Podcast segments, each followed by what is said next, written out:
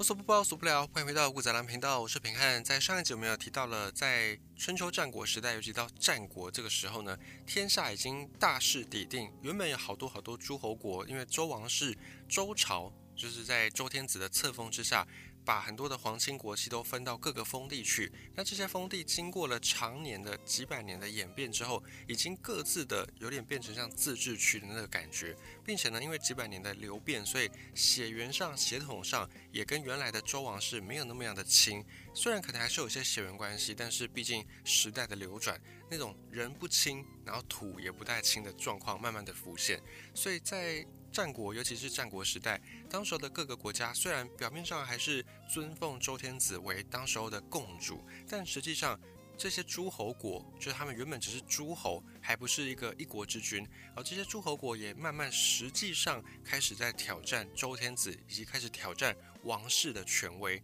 所以到战国时期，有一种说法就是。人心不古，世风日下，就是以前这种礼崩乐坏的状况越来越严重。礼乐制度已经不足以对人心约法三章，已经不能够约束当时的人了。所以在那个朝政崩坏，然后或者是人心开始更加的艰险的年代，就更需要有有能力的人出来领导众生。否则呢，各个国家就是互相的征伐，互相的打来打去，然后造成民不聊生，生灵涂炭。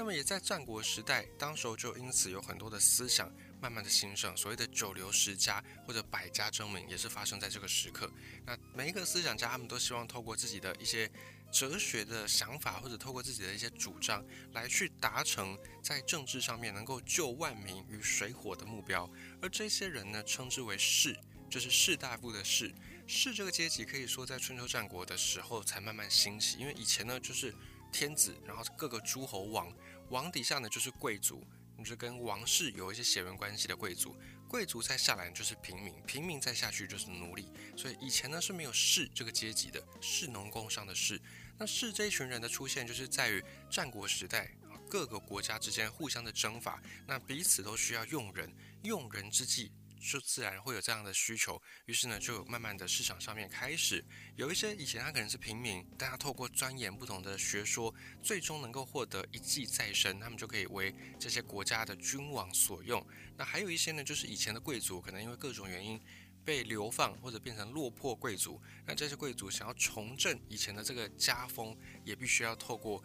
真才实学，透过一些学术，透过一些技能，然后让这些王公贵族。能够重用他们，然后再回到上流社会去。所以在那个战国的乱世，这一群百姓也好，这一群士也好，就慢慢的找到了自己的舞台。而尤其在战国已经比较后期了，剩下了七雄，战国七雄，然后彼此兼并的那个到秦朝一统天下这段时期呢，更是这一群士的阶层大放异彩的时刻。那在九流十家有几个比较著名的学说，其中一派叫做纵横家。纵横家里面有几个著名的人物，比方说张仪、苏秦，而这个我们在历史上面都一定会学到的两个人。以纵横家为首的这些说客或者这些政治人物，他们就开始游走在七个战国群雄之间。那彼此呢各自提出主张，或者合纵，或者连横。我们在上一节讲过，你可以搭配着战国七雄的地图来。收听五谷杂粮，然后这个系列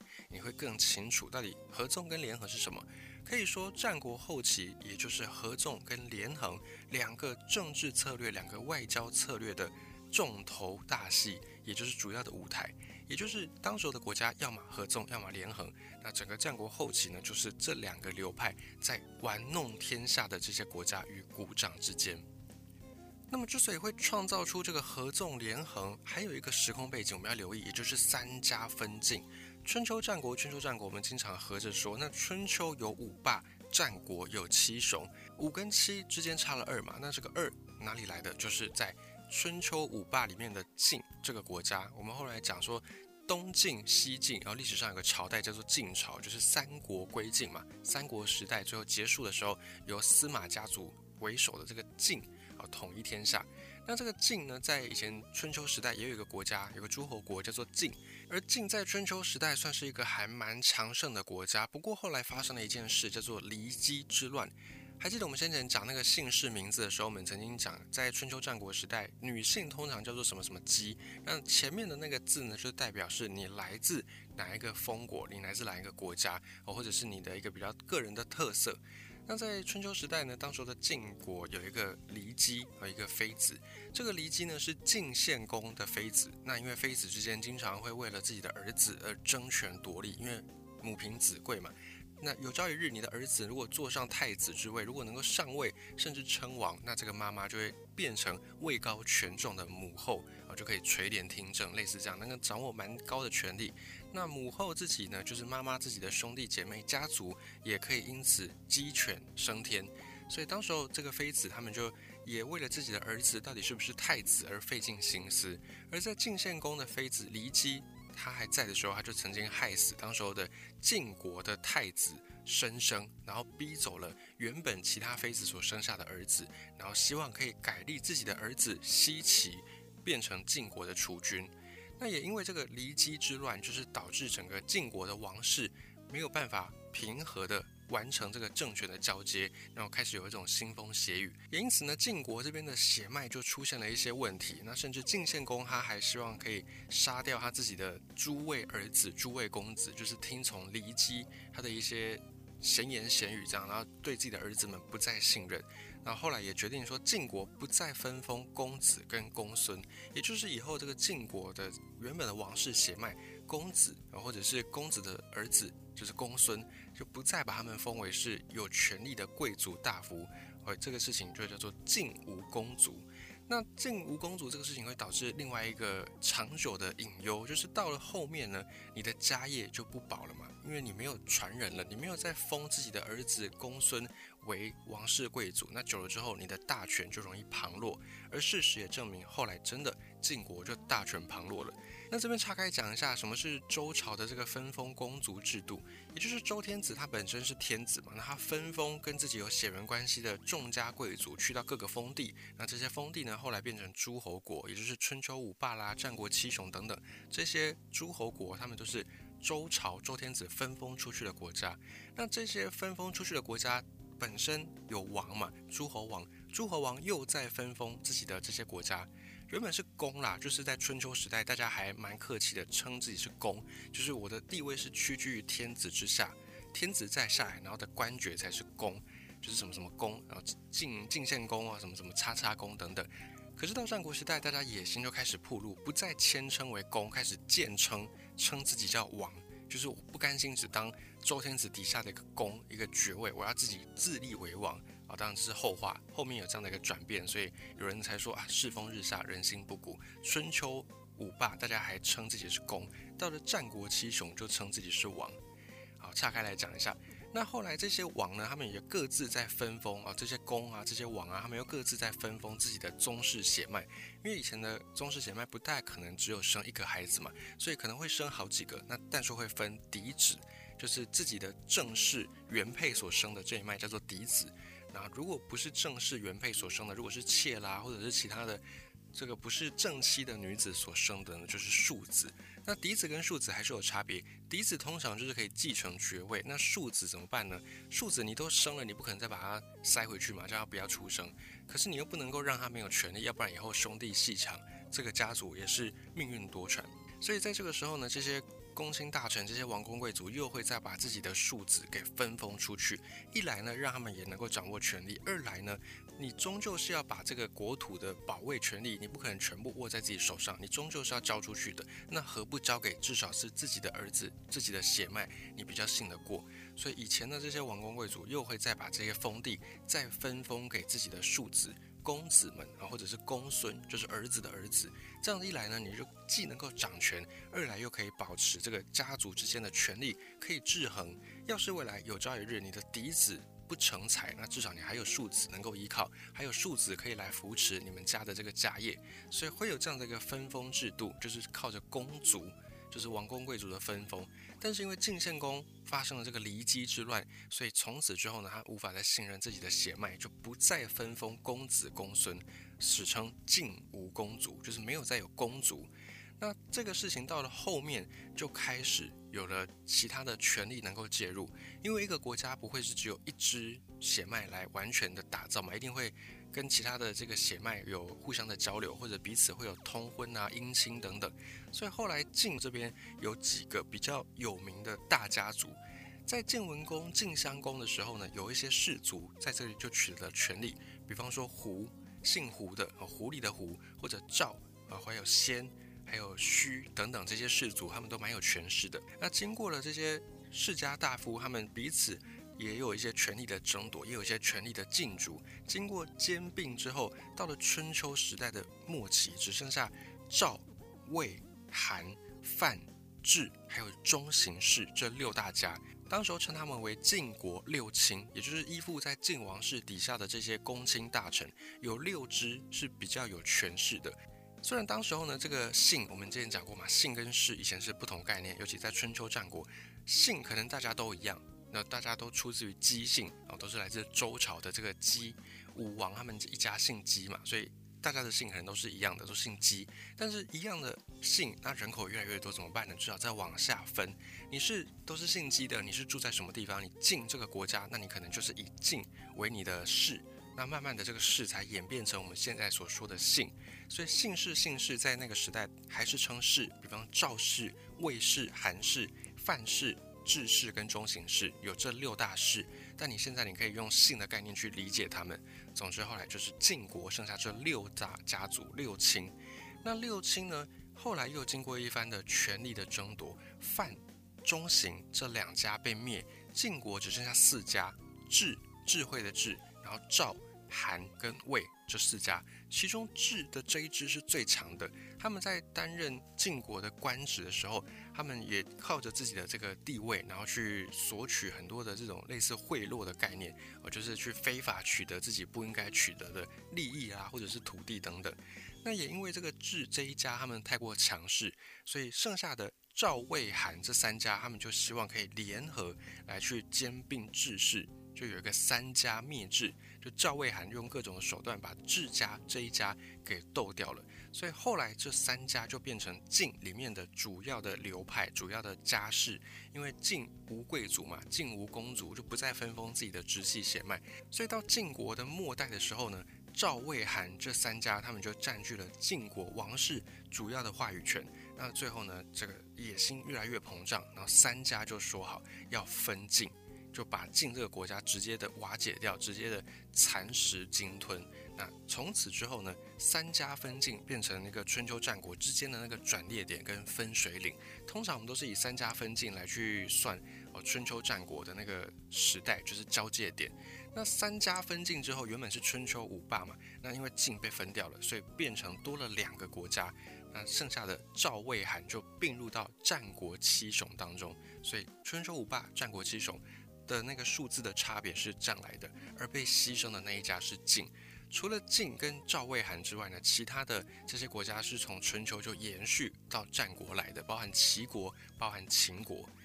那我们先讲完这个三家分晋的意义在哪里呢？因为三家分晋之后，大家的国力又更差不多了。你看，原本是一家晋哦。晋可以算是在春秋时代蛮强大的一个国家，那当时候秦朝啊也不成什么气候，而齐国也不用太妄想可以居于春秋的那个最高霸主的地位。但是晋一倒下去之后，分成三家，那这三家等于是把那个晋国的资源啦和晋国的实力都分成了三份，所以如此一来呢，晋国所分出的这三国跟其他的群雄之间。彼此的实力就差不多，差不多。那这样子一来，你就没有办法单靠一家之力去打败任何一家。所以外交上，你必须要结盟，或者你要攻打别人，你也不可能一对一单挑，你自己的耗损也会非常惨重。而且你就算一对一单挑，你打赢了，你周围还有其他国家也会对你有所觊觎。所以你必须要防着这些国家，在你打赢的时候趁你病要你命。因此，在春秋跟战国这个转捩点三家分晋之后。战国的群雄们，他们就更需要透过这种外交上面的连横或者是合纵，来去为自己的国家谋得利益。所以，之所以合纵或者连横，之所以纵横家能够跃上历史的舞台，完全就是靠着三家分晋这个重大历史事件而诞生的。不过这边要再提一下，三家分晋之后，因为毕竟同出一脉嘛，所以一开始赵、魏、韩这三国还算是蛮。彼此融洽的，他们还算是组成一个联盟，因为是讲好的，就是我们大家共同分赃，把晋这个国家给吃掉、给灭掉。所以一开始分完晋的赵、魏、韩三国还算是有联盟的。那在这个联盟维系的状态之下，其实基本上也不会有纵横家什么事，因为三家联盟他们只是名义上变成三家店，但是背后的实力、背后的资源都还是一样的。所以一开始这个三晋联盟他们是非常的强悍的。不过，只要有人的地方就有江湖。我们不断强调，这个联盟毕竟还是人组成的嘛。那人组成的人心就会有变卦的一天，所以最终这个联盟也出现了一些裂痕。在西元前三五四年的时候，当时候其中一家魏这个国家，他就派遣自己的将军庞涓率领大军要围攻赵国的首都邯郸。那之所以会这样子围攻呢，主要还是因为这个地理位置上面啊，大家还是会担心说啊，我有朝一日我如果被别的国家打了，那我旁边多了这个国家，可能会让我自己小命不保。总之，这个魏国就是跟赵国开战，那魏国他们就直接派大军压境。直打赵国的首都邯郸，就是我们后来在讲邯郸学步的那个邯郸，就是这个地方。那随后呢，因为地理位置相近的关系呢，因为外交情势的关系，在春秋战国时代，彼此互相的联合或者互相的背弃是很常见的事。俗话说，敌人的敌人就是朋友，所以在那一个大家相处起来，地理位置非常的接近。而且彼此的国力又没有差距非常大的状况之下，联盟或者被坏联盟都是很常见的。那于是呢，齐国就公开宣布要围救赵国，就是要去支援赵国。那在这个公开宣战之后呢，隔一年就爆发了一场桂林之战。桂林之战是在历史上面蛮有名的一场战争。当时候的齐王他就命令田忌。田姓田的在齐国算是宗室，就是齐国主要是由姓田的这一支家族来维持、来维系就对了。所以当时候齐王呢，他就命令田忌这个将军，还有一个孙膑。孙膑在历史上也是一个蛮有名的兵法家，那据称他是《孙子兵法》的那个孙子的后人，所以孙膑在历史上也蛮有名的。当时齐国就派了田忌、孙膑率军援救。当时候的孙膑呢，因为他师承《孙子兵法》嘛，就是。也是家学渊源，所以他就觉得说魏国国内空虚，因为大军跑去打赵国了，所以这个时候呢，齐国我们以逸待劳，我们不用跟魏国正面对拼，我们直接去包他们家，包他们的首都，当时候叫做大梁，现在呢是对应到河南的开封。那围了首都大梁之后呢，确实魏国的庞涓就不得不赶回。那孙膑在以逸待劳，趁机在桂林这个地方埋伏，所以等到魏国的大军回防的时候，就被齐国的伏兵杀得一个措手不及，庞涓也被擒。那后来这一场战役呢，也变成了很著名的一个四字手语，叫做“围魏救赵”。那个典故就是来自这一场桂林之战。那一旦开了第一枪之后呢，这个联盟就没有办法再像以前如此稳固，所以三晋联盟其中的两个。赵国跟魏国已经可以说从这战之后反目成仇。那魏国在这个桂林之战也遭逢很大的损失，为了补偿这个损失，后来呢，魏国他又去打了韩国，所以不只是把赵国得罪了，也把韩国给得罪了。而这个时候，齐国又介入了，齐国又再次的宣告要救援韩国，那一样也把这个孙膑请出来当军师。这次齐国一样玩埋伏战，在马陵这个地方设置埋伏。庞涓再度中计，中伏身亡，所以庞涓在这战死掉了。而这场战争史称马陵之战。从此之后，韩国与赵国也势不两立，所以魏国、韩国、赵国三家已经联盟破裂，没有办法再维持强大的三晋联盟。那魏国更是惨，因为打了桂林，打了马陵，都没有取得原本预估的战果，既没有并吞赵国，也没有灭掉韩国，反而呢自己在这个战役当中受到齐国的攻击，所以不断的耗费国力，赔了夫人又折兵。那齐国呢也透过这两场战役，在外交上面取得了赵国、韩国的信任，并且呢也在天下之间可以算是有一定程度的名声往上。那齐国这个时候呢？也慢慢的把魏国拉下第一强国的位置。再回到地图上面看，我们可以看一下现在的魏国就碰到一个非常尴尬的处境。魏国它的上面是赵国，那它的右边呢还有另外一个小国叫做宋宋国。它的东北方是齐国，然后它的西南方是楚国。那离它远一点呢，还有一个秦国在西边。所以在四战之地的魏国，这个时候呢，你在外交上面犯了一个重大的失误。你打了两个国家打不成，你说如果打成兼并了土地，你变得更强，那就算了。但你没有兼并土地，你不但打败了，而且你现在还得罪了韩国，得罪了赵国。那这背后这两个国家，他们又各自会去拉拢当时候的战国其他的群雄，所以一来呢，魏国就陷入了一个空前的危机，就变成外交上面你也讨不到便宜，那军事上面你可能也还在元气大伤，还没有缓过来，还没有恢复过来。所以这个时候。该怎么样解决魏国碰到的这个难题呢？该怎么样让魏国可以绝处逢生，而不至于在后来的这些战争当中马上就被其他国家给兼并掉呢？下一集吴杂粮继续跟你分享这段有趣的历史故事。